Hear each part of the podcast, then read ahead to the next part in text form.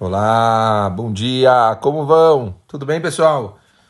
Segunda-feira, feriado, melhor impossível. Dia para descansar, para curtir família, para poder também aproveitar para adiantar coisas que às vezes a gente não tem tempo e conseguir dar foco, conseguir curtir coisas que a gente teoricamente durante a semana não tem a mesma disponibilidade. E por que não estudar mais? Estudar mais que a gente faz normalmente. A gente está subindo os degraus da nossa escada, a gente está dando uma caminhadinha em direção a níveis altos. E agora a gente chegou num capítulo no Meselat Echarim, do nosso curso de ferramentas para a vida, um nível mais alto ainda, que a gente talvez ele, ele tem a ver com uma palavra que a gente ouve muito. O, o capítulo a gente vai trabalhar agora o conceito de Hassidut. Em português talvez a gente chamaria isso de devoção ouvimos muitas vezes falando assim, não, porque ele é um Hassid, que aquele, não, aquele cara é um Hassid. Então, na tradução seria um devoto, né? Vamos tentar entender o que, que é devoção, a Hassidut, para em cima disso a gente tentar colocar dentro da nossa vida na prática. Repetimos, óbvio que é uma questão de, de crescimento gradativo, né? Não dá para começar por Hassidut, isso não existe. Uma pessoa, para ela conseguir chegar em Hassidut, ela teria que ter passado por Tahará, ela teria que ter passado por Prishut, ela teria que ter passado também pelo conceito de, lembram, de Nekiut, integridade, teria que ter passado pelas Rizut, teria que ter passado pela, pela Zeirut e assim por diante. Ou seja, é, quando a gente ouve de alguém que ele é um Hassid, com certeza a gente parte de um princípio, sempre a gente tem que julgar as pessoas por bem. A gente parte de um princípio que é uma pessoa que passou por muitos níveis espirituais muito elevados.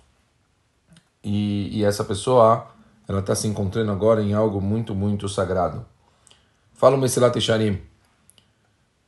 O conceito de devoção merece de fato ser muito bem explicado, pois muitos usos e costumes podem parecer como devoção, sendo na verdade apenas aparências desprovidos de forma, desempenho e perfeição. Ou seja, existem muita gente que infelizmente acaba só cuidando de aparências e não do que realmente é o conceito. Isso se deve à falta de observação atenta e raciocínio honesto por parte dos praticantes dessa forma artificial de devoção. Ao invés de se esforçarem para conhecer o caminho de, de Hashem de uma forma clara e racional, as pessoas imaginam praticar a devoção baseando-se aquilo que vem primeiro, que primeiro vem às suas mentes como sendo sagrado, sem submeter-se ao exame cuidadoso e sem ponderar as coisas numa balança de sua sabedoria. Por causa de pessoas assim, a devoção tornou-se repulsiva para muitos, quer dizer, muita gente despreza Hassidim. Entre eles a elite intelectual. Vamos entender por que fala o Echanim isso. Os pseudo-devotos dão a impressão de que devoção baseia-se em tolices e vai no caminho contrário da lógica e da inteligência. Eles levam as pessoas a pensar que ela consiste inteiramente na formulação de muitas súplicas, confissões, lamentações, flagelos, através dos quais a pessoa pode se humilhar. Elas não entendem que, embora algumas dessas posturas sejam necessárias aqueles empenhados no arrependimento e outras são apropriadas aqueles que praticam a devoção, ela não está fundamentada sobre todas elas. Então, eu quero tentar chegar só no conceito para depois a gente explicar isso melhor. Na verdade, fala o Mesilat Echarim, para a gente entender a essência da devoção, é preciso um pensamento profundo, por ela se apoiar em fundamentos da sabedoria superior e sobre uma perfeição nas ações que a gente pratica de uma forma tão completa que sirva como uma meta, um objetivo daqueles que são verdadeiramente sábios nos corações. Quer dizer, pessoas que entendem que eles têm que se aproximar de Hashem do jeito mais puro, essas pessoas, então, podem conseguir chegar nessa devoção. E acho que é muito importante trazer uma passagem do Pirkei Avot, onde fala um ignorante não pode ser verdadeiramente devoto. É impossível, porque a pessoa precisa ter os conceitos que a gente falou até aqui. Como, por exemplo, na, na, na aula passada, a gente falou de uma pessoa se preparar para fazer um, um, ato, uma mitzvah. Se uma pessoa ela faz uma mitzvah de qualquer jeito, se uma pessoa ela faz uma mitzvah sem profundidade, ela não se preparou para fazer isso do melhor jeito possível, Então essa pessoa, ele não conseguiu sentir essa Hassidut na forma mais completa, certo? É uma coisa que tem que ser preparada, cada coisa tem que ser construída. Então, eles falam aqui o Meselat Echarim, passamos a explicar esse conceito numa sequência mais ordenada. A origem da devoção está resumida numa afirmação dos nossos Chachamim na Gemara de Maseret Berachot. Abençoado, afortunado é aquele que trabalha a Torá e é aprazível ao seu Criador. Então, prestem atenção, o conceito é muito interessante.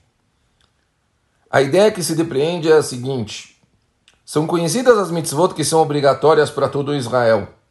E quanto cada um está a elas ligado. No entanto, aquele que ama Hashem verdadeiramente não desejará e não tentará cumprir suas obrigações através de um dever que é reconhecido por todos em geral, mas agirá como um filho que ama seu pai. E mesmo que ele tão somente se manifestou uma, uma simples vontade de alguma coisa, ele vai procurar realizar aquele desejo da forma mais completa e plena que seja possível. E embora seu pai tenha manifestado essa vontade apenas uma só vez, e ainda assim de forma incompleta, isso já é suficiente para que o filho entenda e que se passa na, que passa na mente do seu pai, levando a fazer tudo aquilo que não for expressamente pedido. Se o filho por si mesmo puder entender o que trará prazer e satisfação ao seu pai, não esperará receber ordens mais explícitas o que o pai lhe peça pela segunda vez. Então, uma pessoa, um Hassid vai ser uma pessoa que ele entende as mitzvot e as vontades de Akadosh Baruch Hu no mundo e ele vai tentar fazer isso do jeito mais completo possível.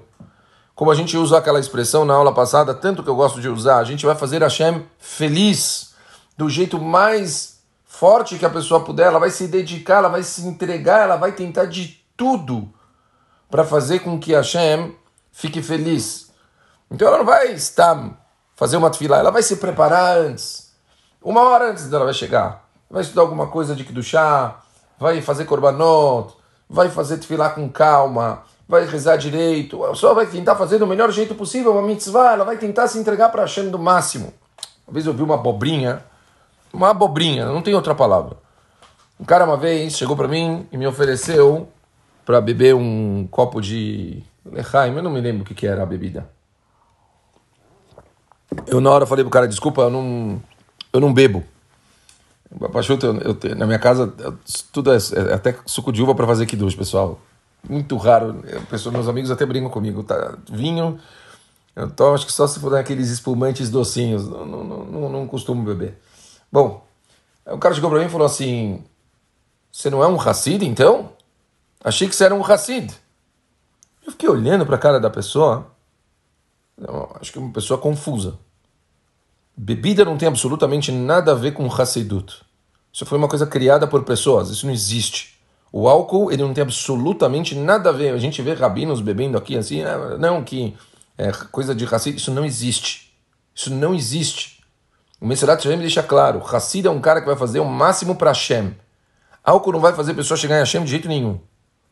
A pessoa vai, ela é muito mais verdadeiro se a pessoa ela consegue abrir o coração dela e consegue se ligar com o Kadosh Baruch Hu do jeito mais pleno, sem ela precisar nada para animar. Você precisa de algum, você precisa de alguma coisa para se te esforçar a amar Hashem?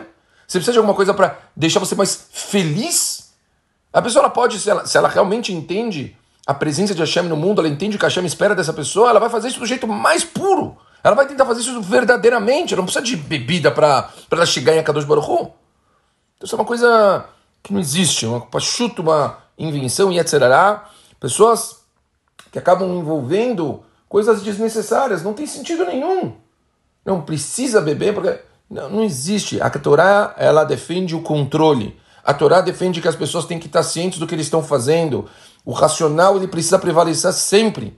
Uma pessoa capaz, quando ela bebe, ela perdeu o racional. Como ela é capaz de tomar? É, é pachuto que as decisões dessa pessoa já não vão ser 100% coerentes, ela não consegue mais fazer as coisas do melhor jeito possível. Se a gente acabou de falar que a pessoa precisa se preparar, ela precisa fazer para achar do jeito mais completo possível, como uma pessoa, mediante a álcool, vai fazer uma coisa dessa? Isso aqui, a pessoa tem uma, uma, é um acelerado da pessoa, ela está se enganando.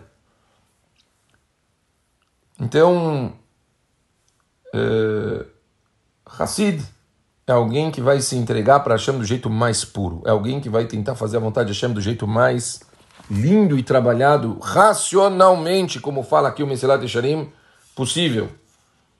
Certo?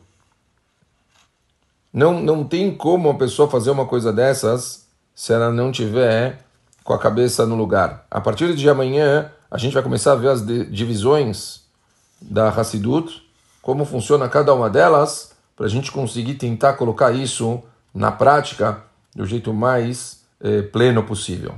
É isso, pessoal. Bom feriado. Espero que todos vocês consigam aí eh, recarregar as baterias. Se Deus quiser, amanhã a gente continua o nosso shiur. Um beijo grande para todo mundo.